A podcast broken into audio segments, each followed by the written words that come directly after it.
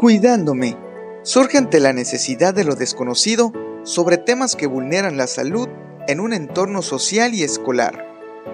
Es por ello que en estos episodios conocerás acerca de autoestima, tecnología, educación, salud, alimentación, disciplina, entre otros temas que no te puedes perder. Una producción de Colegio Particular Simón Bolívar en colaboración con tercer grado de secundaria, por una educación de calidad.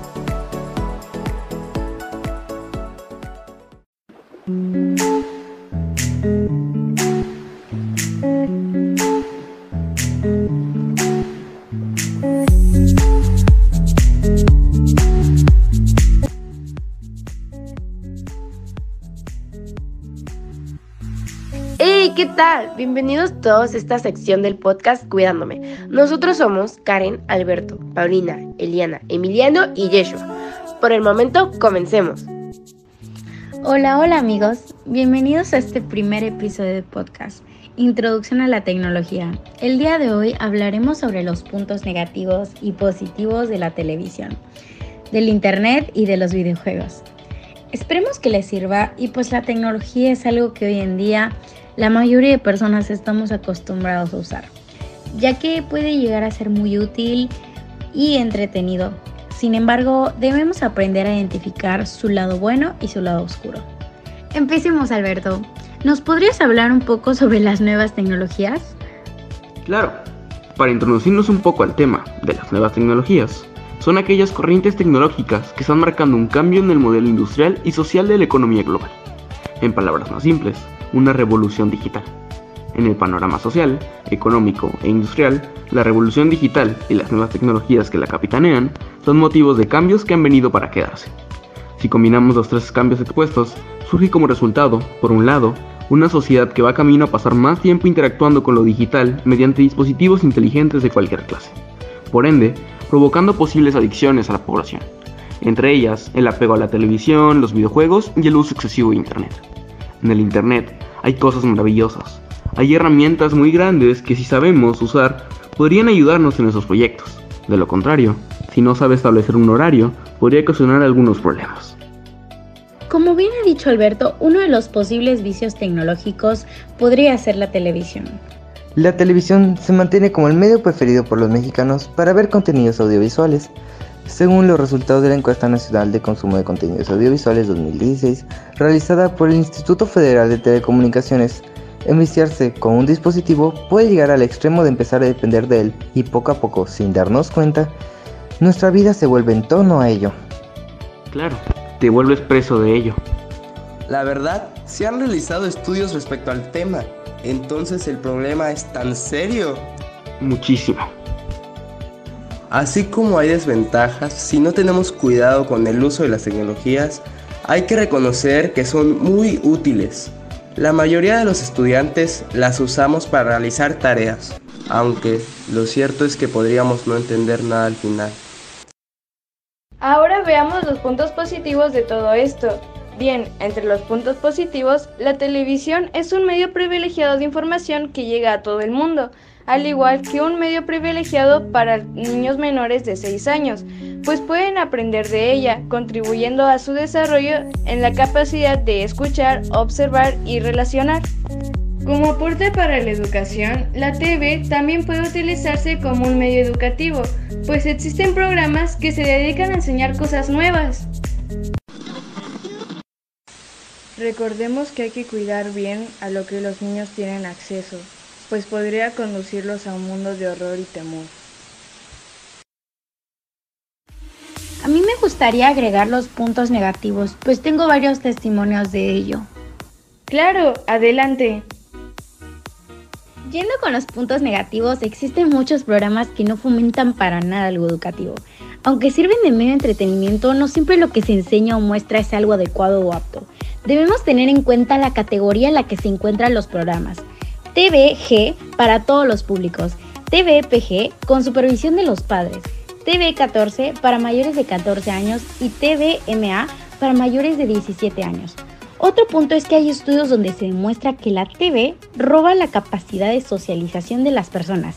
Hay desequilibrios y decrece la formación escolar. Incluso puede llegar a generar depresión, ansiedad, trastorno por déficit de atención e hiperactividad. TDAH, problemas de sueño, todo esto es cuando es en exceso.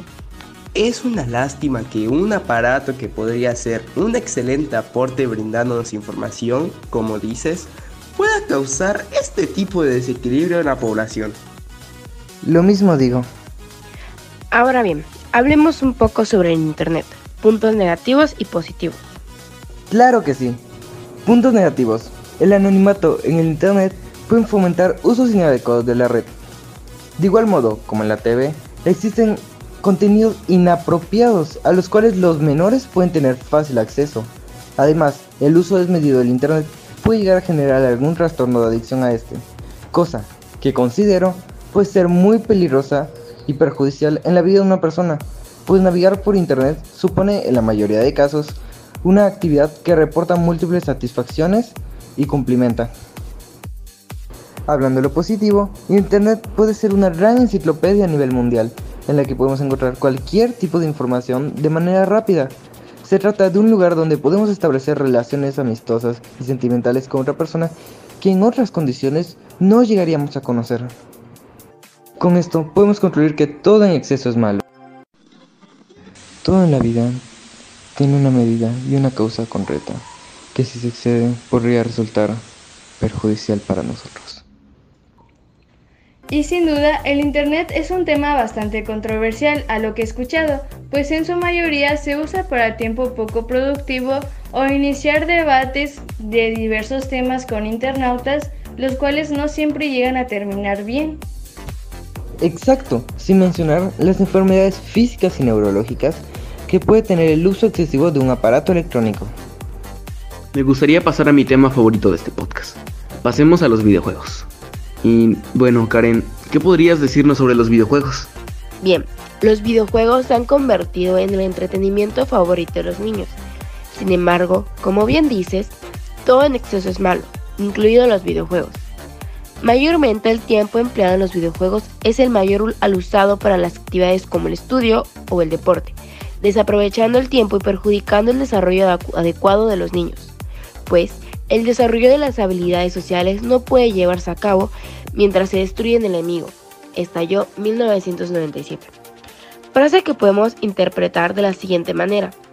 Con el acceso a videojuegos no se puede llevar a cabo un buen desarrollo en las personas. Y yo quisiera agregar que por la parte positiva, los videojuegos pueden construir un mundo ideal de aprendizaje, debido al reto y desafío que suponen, a la vez que estimulan la creatividad y la curiosidad. Además, la práctica de estos videojuegos puede construir una forma de preparación o iniciación en los prerequisitos cognitivos del mundo, de la tecnología informática. Y creo un tema igual de controversial que el Internet, a mí personalmente sí me quita un poco de tiempo pero sinceramente a veces me atrapa y es muy emocionante jugar. No puedo parar. Claro, y nadie es juzgado por eso, pues es importante hacer concientizar a la población sobre el mal uso de los artefactos y no llegar a la ruina, obvio. Sin duda, el tema de la tecnología tiene muchas ventajas que probablemente no hemos sabido aprovechar, pues la mayoría de las veces nos centramos en temas de entretenimiento que no siempre sirven de mucho aunque sea gracioso o entretenido, es como un arma de doble filo, que debes aprender a usar o aprovechar para tu desarrollo como persona. Sin más por un momento, les agradecemos el que hayan escuchado nuestro podcast. Esperamos que les sirva en su vida cotidiana. Y recuerda que te cuidas tú, me cuido yo, nos cuidamos todos. Pregúntate el día de hoy, ¿qué estás haciendo tú para cuidarte? Nos vemos hasta la próxima.